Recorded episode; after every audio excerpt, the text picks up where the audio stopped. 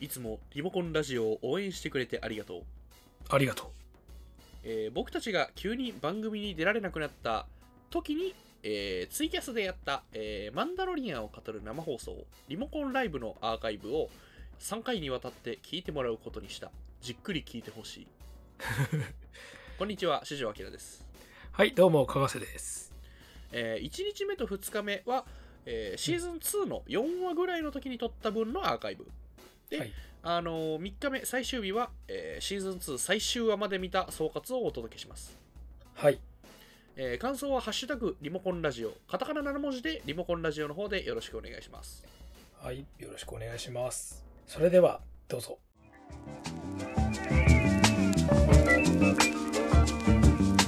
Heroes, Kaiju, action movies. Hopeless otaku and occasional guests talk their hearts out. This is Remocone Radio. で、まあ、その、ちょっとあの、ルーカスの、あの、ソーシャル SF 的な話っていうと、あれなんですけど、まあ、ルーカス多分いくつか多分続三部作っていうか、スター・ウォーズのこの後やりたいって言ってた構想の中で、いろいろあったんだなっていうのが分かって、あの、その一つを多分おそらくそのキャメロンのの対談で語ってるんですけど、あの、言ってて面白いなと思ったのが、あの、ミディクロリアンって結局共生生物で、まあ、その血液中の中に住んでいる、人間の血液と細胞の中に住んでる、あの、まあ、ミトコンドリアが元なんだよね、あれは。で、で、実は彼らにも何か意志とかそういったものがあって、人格があって、要するにミクロな社会を生物内で築いていて、そのことをやりたいって言ってたんだよね、ルーカスは。で、スター・ウォーズっていうのは今まで宇宙を舞台にマクロの話をやってたわけだけど、今度はミクロの中で展開するあの SF をやりたいって言ってて。それ、マジかって。で、しかもその方向がファンに受けるかわからないけど、やっぱこの、なんだろう、ルーカスの野心というか、なんかやっぱ面白いこと考える人だなっていう。ね。だから、まあさ、まあだからそれをね、マンダロリアンはどこまでやってくれるかわからないんですけど、でもまあ少なくとも言えるのがほら、結局エピソード9で触れるの触れないのってファンがやきもきしていて、結局、あ、多分ね、ダースモールがメインヴィランの話っていうのはまた別の案だと思います。あ、そ、あれは、うん。で、あれはあれで意味があるなって思っあ、なるほどと思ったのが、結局ルーカスは社会を描くのが、社会を描きたい人だっつって。で、あのー帝あの共和国が、あの帝国に変わっていく話っていうのはその社会がどんどん没落していく話だっつって。で間の456は社会が混乱状態にある話だ。じゃあそこからじゃあ社会はどう再び立ち直って成立していくのかっていう話を続三部作でやりたいっつってて。でそれをあのダースモールがもう完全に犯罪者という立ち位置で犯罪組織のボスとしてダースモールが出てくるってことにしてまあ結局犯罪者っていうのはねあの社会に対してのアンチテーゼ的なものにポジションになるわけですから。そうだからあのクローンウォーズの中であの犯罪者的なそ,、その名残なのか本当にそれをやろうとしてたからか分かんないけどあのポジションにダースモールになってったのかなって反社会的人物にどんどんなってったってそのシスとかフォースのダークサイドとか関係なしになってったっていうね。うん。だからまたその話と多分そのミディクロリアンメインの話っていうのはまたちょっと別の案なんだろうなって多分複数あったと思うんですけど。でねあのーエピソード9でそのミディクロリアンとか、まあ、ダースもっと言うとダースプレイガスの話とかをなかなかねカノンでどう触れていいのかっていうところでまあやきもきさせたまま終わったわけですけどねザ・チャイルドは実は年齢が50歳ってことはもしダース・ベイダーが生きてたら同い年つまり50年前に何があったんだっていう。ねエピソード1の10年前ですね。つまりあの50年前っていうと。ねなんかもしかしたらハイリパブリックとかでねさらにあのもっともっと昔の話やるらしいですけどその最終的なオチとしてそこにもしかしたら繋がるあれとかになそこまでやんないかな？わかんないけど。でもすごいよね。あのマンダロリアンがまさかそのスター・ウォーズ本編がやろうとして振り切れなかった。実はクローン技術自体がスター・ウォーズシリーズにまたがっているんだっていうネタをやってくれるんじゃないかなって。そしたらねいくらかスノークとかも浮かばれるでしょっていうさ。本当にファブローという特にデイブ・フィローニかなんかダメになっちゃったシリーズの死ぬぐいまでしてくれるのかお前らっていう。そんなありがたみも感じるわけなんですが。いやね。じゃちょっとここまでねこの魅力っていうのはさらにいろんな要素があるのでいろいろ言いたいんですけどなんでしょう？マンダロリアンの。まあスノークのまあスノークのプロトタイプがさらに出てますから。うんデイブは裏でルーカスつながってるしなんならあのルーカスもほぼ弟子なんですよデイブって、うん、弟子っていうかもうほんと後継者だろうという自覚がある人だなってすごくあのなんだっけあのディズニーのマンダロリアンのメイキング見てて思いました。うん、だから、なんだっけ、あのマンダロリアンのね、そう、マンダロリアンのツイキャスだからね、マンダロリアンの話としてあれですけど、マンダロリアンの本編ぐらいマンダロリアンのメイキングが素晴らしいんですよ。素晴らしいっす、あれ。特にスター・ウォーズのメイキングめっちゃ好きな人はね、もうね、ちょっとね、鳥肌立ちまくると。例えばあの、今回のマンダロリアンで、あの大きく使われているほら LED のスクリーンにあらかじめ CG の背景データを入れといてしかもそれがカメラの示唆とかとも計算してこう映るっていうアンリアルエンジンとか使ったさあの背景の映像ってあるじゃないですか。であれがまあブルーバックの合成よりもリアルタイムでできるしあの映り込みとかも気にしなくていいってあるんですけどあのこれって本当にねジョージ・ルーカスがずっと夢見てた技術なんですよね。でそれは別にエピソード1以降のデジタル技術云々じゃないんですよ。あの、スター・ウォーズって93部作の時点から4、5、6にかけて、すごく使用頻度が増えてる技術ってのが一つあって、あの、それがマットペインティングっていう、あの、昔はガラスに絵を描いてたんでね。それで宇宙の背景とか、あと人がいっぱいいるモブの群衆とかを描いたり、あとまあ街とかね、あの、山とか描いたりして、それをあのカメラあので合成してやってたんですけど、で、結局そのマットペインティングっていうのがどんどん増えてって、あのージェダイの帰還で、あのデススターにあの皇帝が到着する、第二デススターに皇帝が到着するシーンとかも、俺ほとんどあれ、エキストラとか撮ってないんですよね。マットペインティングで描かれたルあのストームトルーパーでやってて、あのすごい使用頻度が増えてるんですよ。4、5、6と。だから、できれば背景をそういったかん、あ、お帰りなさい。あの、ちょっと今、マンダロリアンの技術論のい話や、。全部聞いてた聞いてた。撮影。はい、そうですね。てか、しばらく前から帰ってきてた。ああ、あの、そうですよ。あの、フィードバックされてますよ。ライオンキングの技術。そうなんですよ。今までの全部の話に返事していくと、あの、はい最初のほら、なんだっけ、あの、うん。なんだっけ、くあの、クローンみたいな話と、ミディクロリアンの話か。ミディクロリアンうん。の、それあれでしょ、多分ささらなる3部作でミディクロリアンの話やるとしたら最後にさ、あの、うわー、うんやった勝ったーっつってみんな大喜びしてさ、ギューンってカメラが引いてってさ、あーなんかさっきから体の調子悪かったけどすっきりみたいな感じで終わって、てってってってってってってっつって終わるっていう。うん。あ、アンドロメダみたいなね。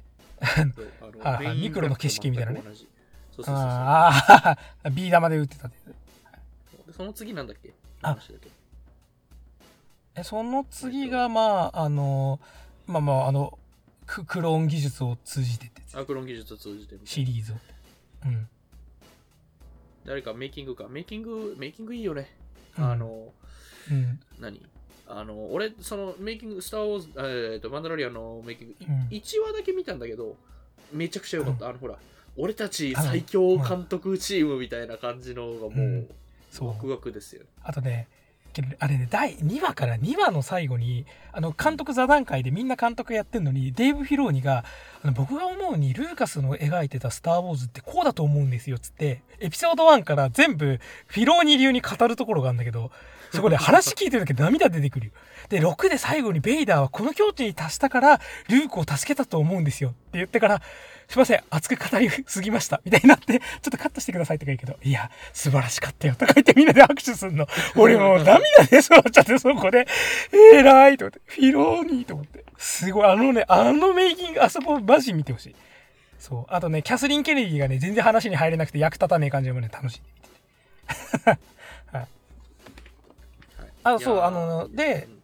そう。まあ、で、その撮影技術のやつで、あの、結局、ジョージ・ルーカスっていうのがずっと背景をずっと差し替えたかった人なんっていうところで、まあ、その後はいブルーバックのね、グリーンバックを対応するってやつになったけど、あれはすごく役者からは不評だったっていうかさ、それこそね、うん。有名なあれだとユアン・マクレガーはねエピソード2クローンの攻撃の撮影の後にあのバズ・ラーマンの「ムーラン・ルージュ」っていうミュージカル映画に参加してるんですけど、はいはいはい撮影にまあねムーラン・ジュ出てますけど あの時になんかムーラン・ルージュはすごい豪華絢爛なセットが組まれうんそう、あの、組んでるんですけど、そう。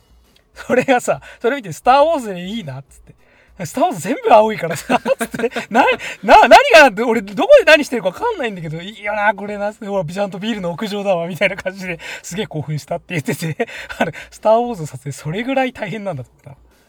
メイキングでさなんかほらあのあー、うんビームだビームが反射してるっつってあのマンダロリアの顔にうん赤い光が反射してるのを見て言ってるのが、ああいいなと そう。そうね。あれ、でもマジね、あれ、前話ね、前話めちゃ、で、特にルーカスのね、表敬訪問みたいなシーンがね、最高なんですよ。マジかルーカスがそう、ジョージ・ルーカス、そう、で、ジョージが来た時に、あのーむか、ね、僕は今まで映画制作というものをこういう風に変えたかったんだって、あの人本当にさ、もう、なんつうかな、スター・ウォーズってその映画の話がどうとかシリーズがどうじゃなくて、やっぱあれは制作、映画の制作スタイル自体を変えてしまった映画なので、もうあらゆる方面からうん。だから、それがすごかったけど、結構その究極系で、しかも後継者たちが引き継いでくれたものとして、あの、マンダロリアンっていうのが今撮られてるってことに対して、ルーカスがすごくしみじみするの。うわーっつって。で、もしかしたら、その後言うのかなと。俺ももう一回映画撮ろうかなって言ってほしいなと思ったぐらいなんだけど。そう、なんかね。だって、ルーカスだって、あの人ほとんど人生の半生、半生をね、半、多分4、50年をさ、そういったその映画界の変革にかけてた人だからさ、ね、ドルビーだってそうだし、ILM だってそうだし、エディットドロイドだってそうだし、なんならあれですかね、あの、いられってそうだからね。あれスター・ウォーズ関係の技術ですよ。もうすごいね。あれジョン・ノールカンがね、確か。だから、それぐらいスター・ウォーズってすごい、えーと映像とかもコンテンツ産業とか、ね、だって、あの、えルーカスの LTD ってあの、なんだっけ、あの、著作権管理団体作ってさ、それでフランチャイズでグッズで儲かるっていうのは、ディズニー以外でやったのはスター・ウォーズだったわけじゃん。とかさ。そうね。あのほん、うん、本当にすごいいろんなことを革新的なことをやってた人がついにその自分たちのシリ自分のシリーズであり自分たちの後継者のそれこそフィローニとかさ。でジョン・ファブローだってね MCU とかの監督やってたわけだからさその人たちが今やってる技術が本当にルーカスの思い描いた先の技術っていうところでねもう宿命の輪が閉じるですよ本当にね涙出るあのメイキングが素晴らしいということでちょっと技術論の話までしたのでそろそろ次のチャプターに移りますか。はい。そうですねはいこれも魅力です、裏側も。はい、いきます。ででん。間違った。でででん。探求。これですよ、僕さ、ちょっとツイートし,、ね、してたやつですね。そう考察ってちげえなと思ったんですよ。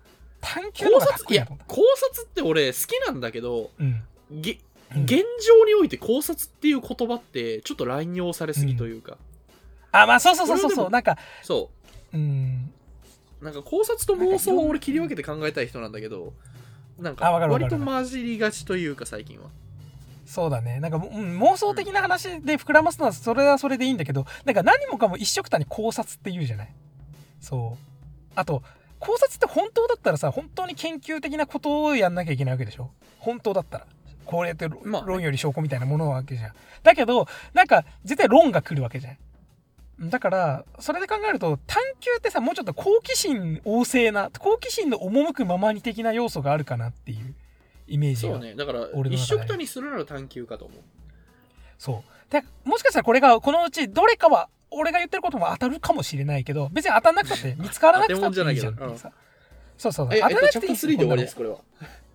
あ、そうです。うんチャプター8まであるんですかって来たから、そんな、そんなシーズン制じゃないです。びっくりした、俺。チャプター8までやった方がいいので、まあ、チャプター3は探求で、まあ、いろいろね、さらに深掘りというか、まあ、まあスター・ウォーズじゃあシリーズのスター・ウォーズっていう、うんざっくりしつつ、マクロでありながらミクロみたいな、ざっくり話をしつつ、なんかその構造だったり、あるいはなんかこのこれからだったり、なんかそういう可能性の話とか、うんそういうのをしていきたいと。そうですね。さあ、じゃあ、どのお題でいこうかな。まあ、じゃあちょっとさっき触れたから言ってしまうと、じゃああれですね。本当にさ、監督いろんな人使うじゃない。ゲストもいろいろ出るし。あの豊かさってさ、ちょっと今までスター・ウォーズにありそうでなかったし、なんならディズニー版の「スター・ウォーズ」はさいろんな監督をさ使おうとしてはなんかうまくいかなくてっていうのを繰り返してたじゃん。ハンソロとローグワンですけど、でそれをさやっとさうまくやってはあれる、うん。手放しちゃったね。もうねなんかなんだろう。ハンソロはね。いやハンソロもねで嫌いじゃないんですよ全然。嫌いじゃないんですけど、うん。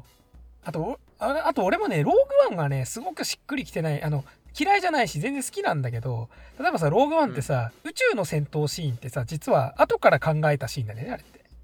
あのー監督のあ名前でこれや まさかのド忘れあのギャレゴジ取った人だからギャレセイドワーズだ。ダメだこれ。ギャレゴジって名前忘れてないのにギャレセイドワーズ忘れてる最悪。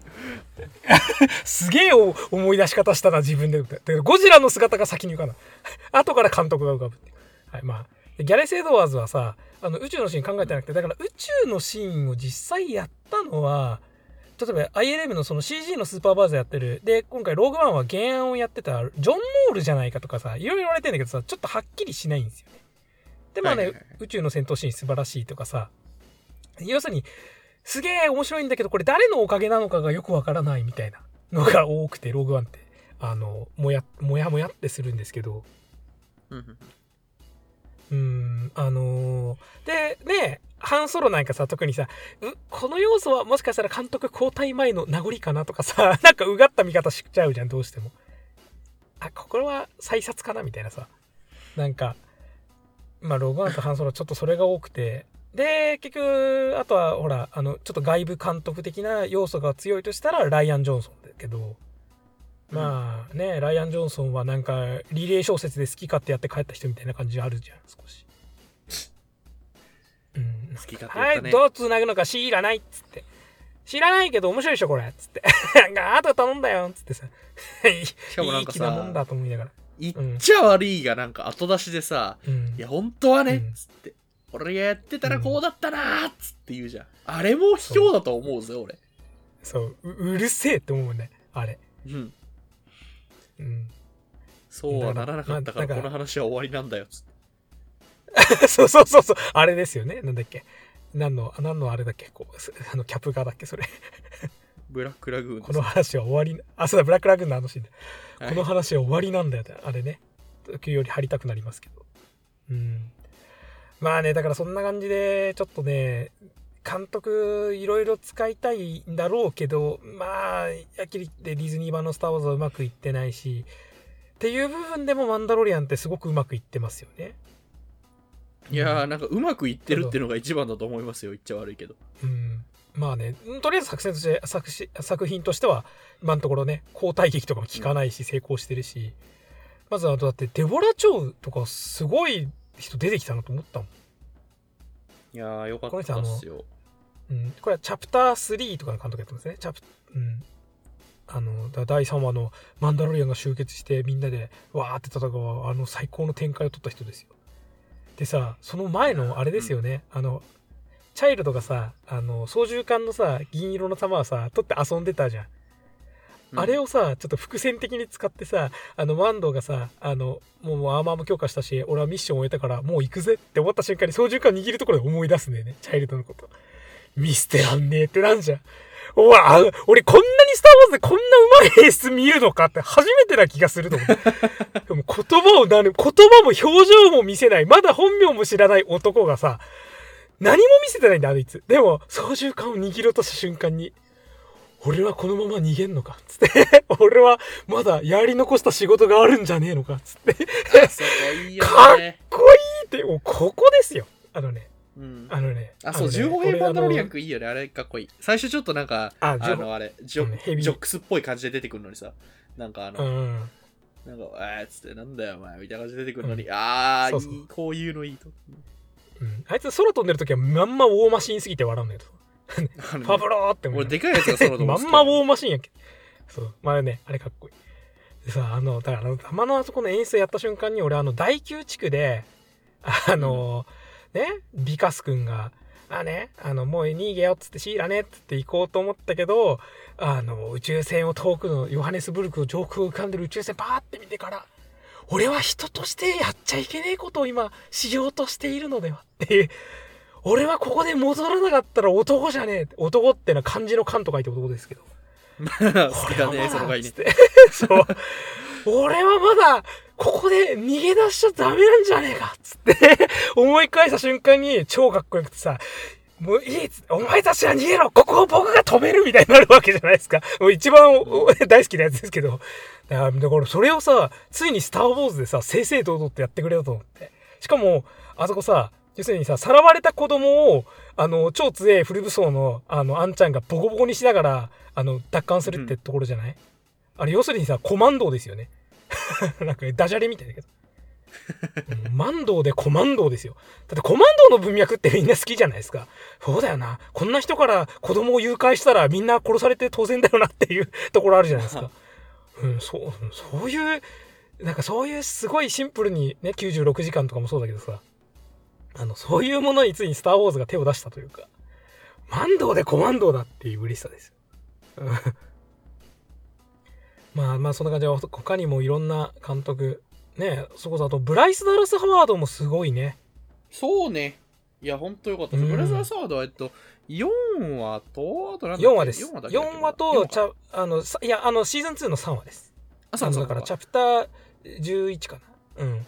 11ですねであのーあれか。そう。であのーカエルのお嬢さんの、そうそうそうカエルのお嬢フロッグレディあのカエルのお嬢さんその後とああそのその後とあれですね、あのほら、ね。あのマンダロリアの他の星のやつ出てくるそう。うん。でねあれあのーブライス・タラス・ハワードが特にシーズン1で手掛けた回があのめっちゃ笑うのがさっき言ったあのねマンダロリアのメイキングの中であのみんなが当然のように7人の侍会って呼んでるんですよあの回はいはい、ゲゲラゲラ笑うんだけどオタクじゃんって。オタクが言ってることと同じ呼び方をあのスタッフが全員やってるって。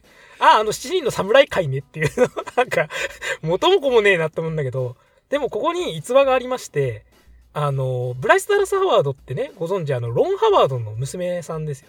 でロン・ハワードは、スター・ウォーズで言ったら、まあ、ハンソロのね、公認監督を引き継いだり、まあ、ダヴィンチコードとか、アポロ13とかやってる人で、で、まあ、ロン・ハワードはもうそもそも、あの、ルーカスフィルムとか ILM とかの出身の、ルーカス組の出身なんですけど、うんだからまあ、スター・ウォーズとかも、実はね、あの、スタッフとして関わってた人なんだけど、で、そのロン・ハワードが結局ルーカス組だから、あの、ルーカスが、あの、まだ黒澤明が生きてた時に、日本に来た時の、あの、同伴で来てたんだっけロン・ハワードが。娘連れて、ブライス・ダラス・ハワード。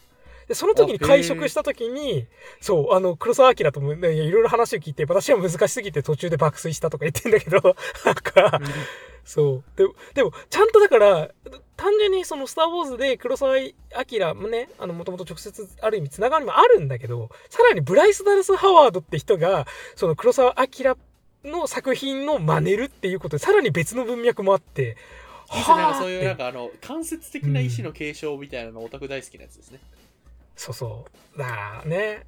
これあの皆さんジョジョの奇妙な冒険とかでもよくあるやつですよ。ああの、僕はあれです、あの、あれです、あの、シン・ウルトラマンの主演の斎藤工が、あのね、はい。あの、実相寺監督と一回おお会いしたことがあってっていう話を、なんかこう、キャスト選ばれた時に、その話から来た瞬間に、お前は信用できるってなったら、なんか、お前、お前いいぞって、ウルトラマンに変身してよいってなった。なんかね、嫌なオタクだ、ね、なんだこの、上から目線のオタクと思うけど。いやでもブラスダー・サワードがなんかその監督としての手腕をどんどん発揮してるのすごくいいなと思うのがなんかそのえっと例えばほらブラスダー・サワードブラス・ハワードってうん結構なんかその主演女優ババーンというよりかちょっと脇に控えるというか、例えばその、スパイダーマン3のグエンとかうんあとターミネーターでなんかあのあれよね 嫁役やってたよねえ？たん？ターミ？ネーター4あいやいや、それ、それ、あ、ちあち違います。あれ？え？あ、4、4でやってました。すみません。4 4ででやってるよね4です。4でやってこのます。役とかやってます。はい。あとあの、えっ、とあれほらジュラシック・ワールドだとあのクレアの4でのケイト役ですね。そうあ、そうそうそう。あのね、そう、3だとね、クレア・デーンズって言ってます。あそうそうそうそう ででやってるような人要するにその、まあヒロインというかさうんなんかあと、あの人、ちょっと嫌、うん嫌な女の人やるよね。そうそうそうそうあのね、そう、これがすごくわかりやすいのがさ、あの、ヘル、ヘルプって映画あるじゃん。あの、はいはいはいはいあの、なんだっけ、エマ・ストーン主演のやつで。あれですごい嫌な女ライバルキャラみたいにやってて、あれがね、はいはいダブルグエン、あの、バトルものなんだけど。えー 結構面白い。あそうなんだへうん。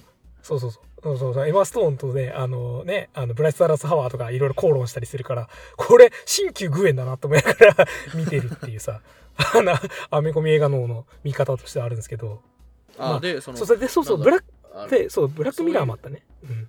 あ、そうか。そういう、あの、ブラックミラーはあれか、あの、いいねもらうですか。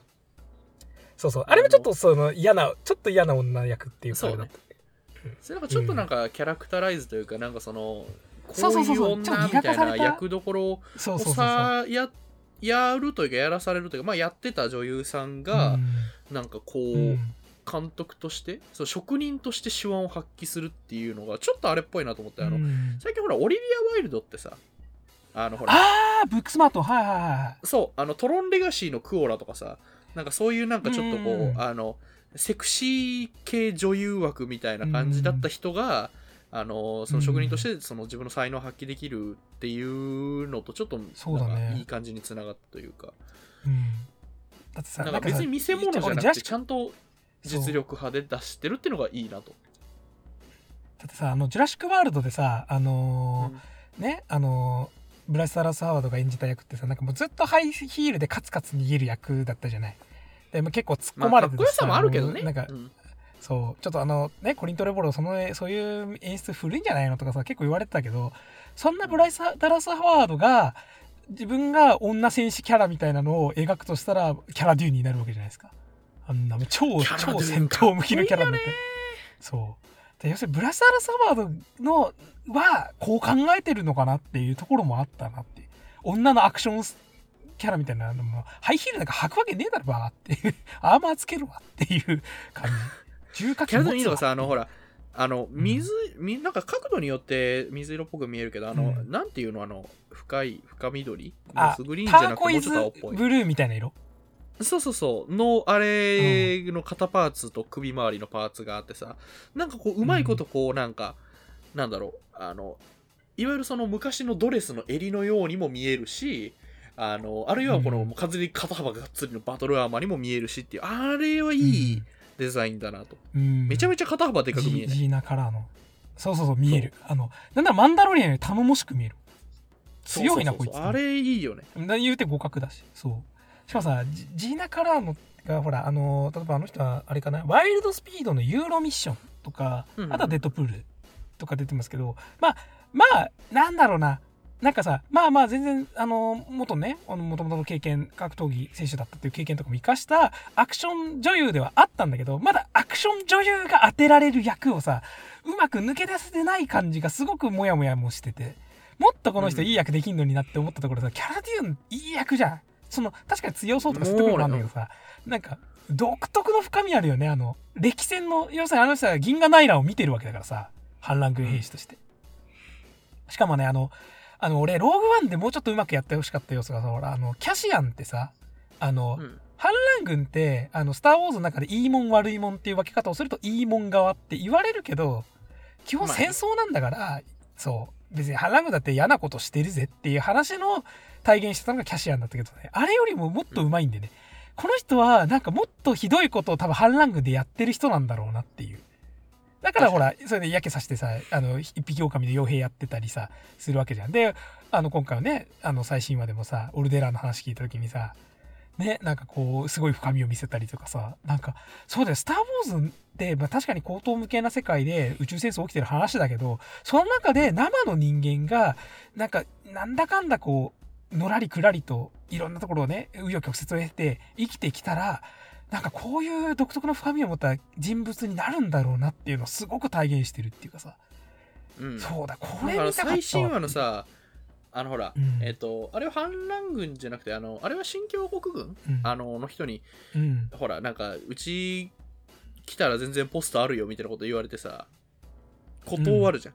あのシーンの表情が良かったですね。この人、あーこの人なんかいろいろあったんだろうなっていうのをちゃんと、なんかいろいろあったのをちゃんと乗り越えている人っていうのがちゃんと示されるというか。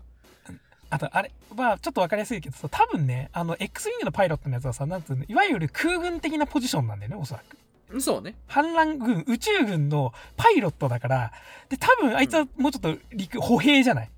だから多分見てるもの違うんだよ、戦争の中で明らかに。なんか敵拠点を爆破しましたとかじゃないんだよ。もっと、例えば、反乱、その無抵抗だったら多分帝国軍の士官を虐殺したりも多分あると思うんだよ、結局。スター、ね。言うて戦争だから。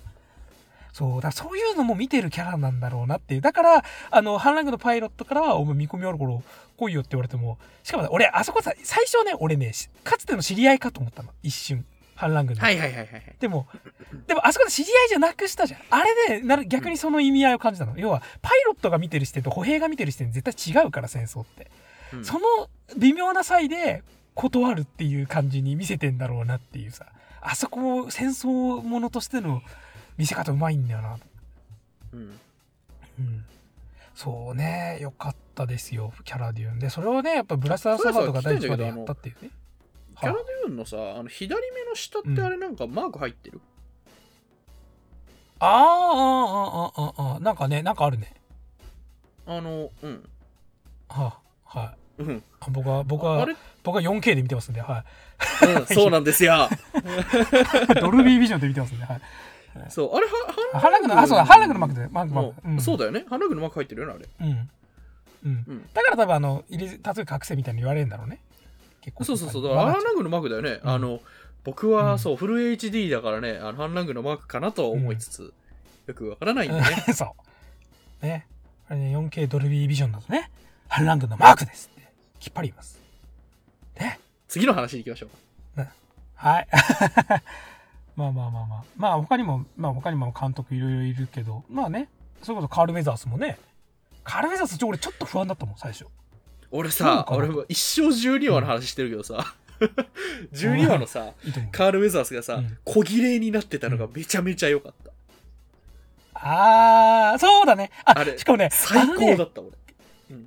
しかもね、あのね、小綺麗さですげえニヤッとしたのは、あの、スター・ウォーズまず帝国の逆襲ってさ、あのね、後半になってやっとベスピンに行くわけじゃん。そしたらさ、あの、そこにランド・カルリジアンってさ、昔は悪友だったやつがさ、いるわけじゃん。うんおめおめと来やがって、つってからさ、はっはっはとか言ってさ、そしたらさ、おめえ、昔はただの賭博師だったじゃねえかさ、今では俺もビジネスマンよ、とか言いながらさ、クラウド誌で紹介してたけど、あの感じだったんだよ。そうそのめっちゃいいその感じわかるそう。そうしかもそれがさちゃんと時系列順で見れたたけどそう。そうそうそうそうそうそうランドのこの感じだと思って。そうあれがいいしさあとほらあのそう。あのほら昔酒場なんか荒くれ者のあれだったところがさあの、うん。学校になってるのをさ俺だから学あ校のシーンマジでよかった。やっぱり、ね天、才ね。教育って大事なのよ。そ い。やままあそう、なんか、その社社、うん。社会が復興していく様子のね、あれとして、まず教育をしっかりしようっていうところとかね。そう。しかもあれさ、あれなんかちゃんとそのほら選手とさ、なんか何？あの、うん。荒くれ者というかまあまあ賞金稼ぎとかやってたのかな？賞金稼ぎギルドのリうーダーか、まん。あ経営者か。うんうん。やった人がさちゃんとその教育の重要性っていうのを認識してさでかつ戦争の対極、なんかその戦争というかその戦乱混乱みたいなものの対極にある最もうん。そのその世界にあるべきものとして教育、うん。子供たちがなんか飯食いながらなんかちゃんとした授業を受けられてる環境っていうのを見せてくれたのがなんかうん。すごいこう性善説的というか希望のある見せ方だなと思ってなんかうるせえなんかすれた？だあ、あ、大丈夫です。ちょっと俺が、あの、別のところにすいません。はい。そうなんですよね。しかも、何気にスター・ウォーズジェダイを抜きで学校みたいなの見せたの多分初じゃないかな。絶対教育って今までジェダイ絡みになってたんで、そこもすごい良かったですね。うんあれね ああれって言っちゃう、うんパダワンとかベアクランとかになっちゃうんだけど。うん。でさ、あのーあのね、最俺もう最高だったのが、あのーあそこでさ、お菓子をさ、なんか、まあ、スター・ウォーズの世界にもこういうガキいるんだって思ったけどさ、お菓子をさ、なんか持ってきててさ、食ってるやついいんだよあのマカロンみたいな、授業中に。そう、マカロン食ってるやつ。ああれをさ、れ売れるフォースでさ、ぜ取っちゃうじゃん。しかも、あれ、しかもさ、あれをさ、フォースで取るじゃん。で、いいたずらみたいになるじゃん。あれ、俺のお菓子を、おーみたいなさ、食われてるみたいになるじゃん。うんあの、授業中になんで俺はフォースを使おうと思ったことかっていうガキの頃。あー消しゴム落ちたフォースっつって、誰かっつったら、誰かが拾ってくれた時に、うわ、俺のフォースが通じてマインドトリックになったんだとか言ってたの俺。なんかクソガキだよね。あの拾ってくれたんだから感謝しろよみたいなさ、話なんだけど、あれをついにスターウォーズでやったと思ったの。そう、俺たちは授業中に先生に内緒でフォースを使いたかったっていうさ、なんかもう、究極の願望をついにスターウォーズやってくれて、もう俺そこまでやってくれて本当にありがとうってもう、頭が上がらないっすと思って。いやーあれよかったね。そう俺のそうしかもあれプロトフォール、うんあのフォールアウトっていうゲームのシリーズあるじゃん。はあ、はあはあ、あれもさなんかもう。うん完全に世紀末がもうめ終わってる世界なんだけどそんな中で、うん。その平和な街の描写としてあの子供たちうんが、うん。あのロボットから教育受けてるっていう描写が全く同じ描写があるのよ。はあ、なるほどね。そう。いやだから俺本当もう涙出そうになっちゃった。しかもロボ、めっちゃよしかもロボット、で、しかもそ、そこでプロトコルドロイドっていうのも最高じゃん。たそうなんですよね。もうね。だ俺、何気にマンダロリプロトコルドロイド全然出てこなかったからさ、どこで使うんだろうって思ったら、そう、ここかっていう、いい、いいって、使い方超いいっていう。そうナイスなんかさそのあの言葉を伝えるっていうさ役割を与えられたドロイドがさ、なんか言葉とか記憶を伝える？そ,、れが例えばそれ戦争中だったら伝令役だったりさ通訳だったりとかして使われてたやつがさ、うん。歴史を伝えていく存在としてなんかうん。いいですね、そうなんそういうの。なんか、うん、うん。あのでこれって多分ジェダイの消されなかった期間りすそうるあ違いますね。うん。いや、もうちょっとそれをちょっとね、その 3PO と絡みで言うと、あの、ジェダイの期間でほら、イボークを味方につけるときにさ、あの、3PO がほら、神様って誤解されるけどさ、あの時にさ、最高なのさ、そう、スター・ウォーズが物語として語られてるって、その語り部が C3PO ってさ、超メタ構造をやるところあるじゃん。あの、はいね、あの、空の街で、うわーうんとかでさ、今までの録音してたかなんかしてたあの、フリーの効果音みたいなの使ってさ、あの、再現するじゃん。あれの延長にあるよね。その先に教育としてプロトコルドロイドが使われるってさ、もう神でしょ。ありがとう。これだよって。なんか、ねカルフェサースごめんなって、あ監督初挑戦だからどうかなとか思ってヒヤヒヤしてて俺がバカみたいだった。最高と思って。文句なしそ。ろそろそろそろね締めていただかないと俺11時半ぐらいからまた別の予定があるんでああの企画会議をね。え？企画会議の方にする？もうすぐ。企画会議にそろそろ切り替えておこうかなそろそろマンダロリアンの締めをうん。そうですね。まあ、あとはちょっとじゃあ、あのーまあ、これがすごい現代的なテーマだなっていうのは、あと今後どうなっていくのかなってところの面で話したいんですけど、はいはいはいちょっとこれだけだって。あのーね、第、あのーシーズン2の第3話ですね。チャプター10の時に、要するに、うんお前らのマンダロリアンはお前らの競技じゃんって言われたじゃん、別のマンダロリアン。はいはいはいはいはいはいで、お前らカルトでしょって言われちゃったっていうさ、うんあれ、すごいよね。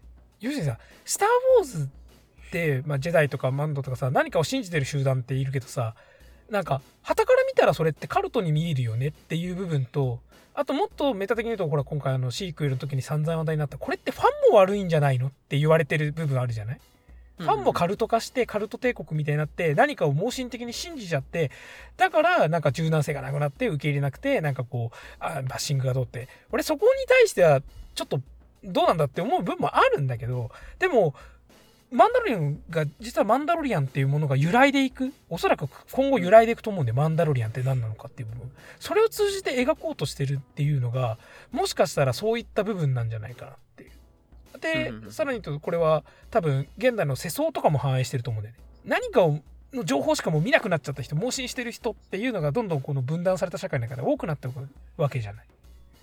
お前それ旗から見たことあるっていう視点を投げかけるのを、まさかマンダロリアンでやる気かっていう。なんかそのあれだよねその例えばカルトだったり、お母さんまたガサガサ言ってる。あの、うん。なんかそあのなんだろう大きな流れだったり例えば伝統だったり、うん。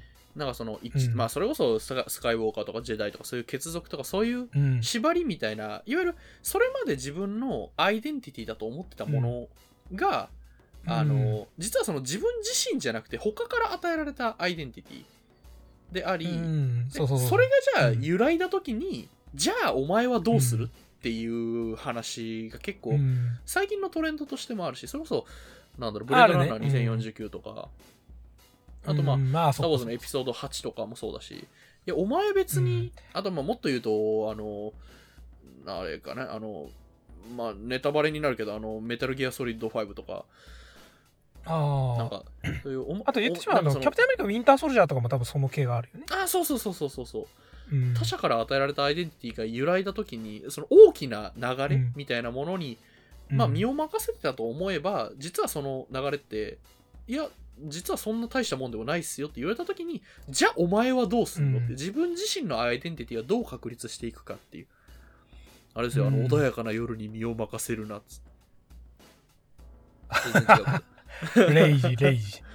はい。怒り怒り。みたいなさなんかそういうテーマ、なんかじゃあお前はどうする、うん。マンダロリアンっていうさ名前ないじゃん。マンダロリアン、うん。ザ・チャイルドっていうさ。そうなんですよね。そう、うん。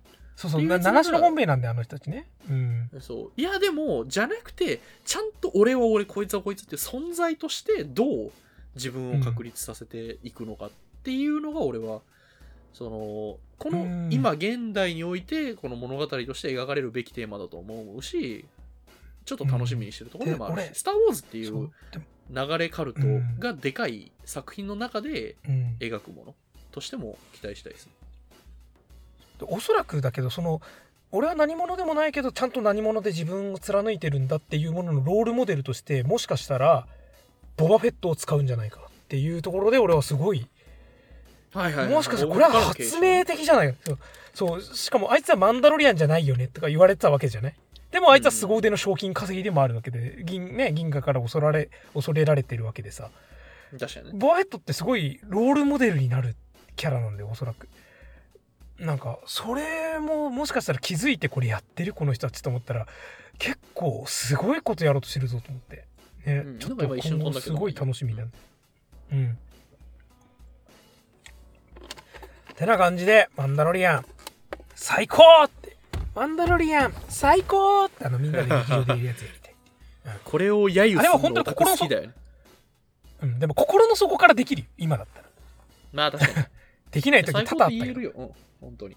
うん。うん。はい。というわけで、えっと、アーカイブ用の締めとして、あの、言いますけど、はい、えっ、と、あれ、えーこの辺でじゃあ今回は、えっ、と、終わりになります。えっ、と、まあ、マンダロリアはいン完結っていうか、まあ、え、シーズン何まであるんだろう？わかんないけど、まあ、また、シーズンもうま終わりとか、ねだ決めてない、でしょ。うん。節目節目でちょくちょくやったりしたいんで、えっ、と、えっ、と、はいなんだ？あれはシャープじゃないんだよな。あの、ハッシュタグ、うんリモコンラジオ、カタカナ7文字でリモコンラジオで、えっと、感想もお待ちしております。あと、あの、はい。Spotify とか、あの、ポッドキャストで聞いてる方も YouTube のチャンネル登録とか高評価とかよろしくお願いします。えーねというわけで、ありがとうございました。はい。ありがとうございました。今回のリモコンラジオいかがだったでしょうか？チャンネル登録高評価よろしくお願いしますそれでは次回もお楽しみくださいさよならさよならさよなら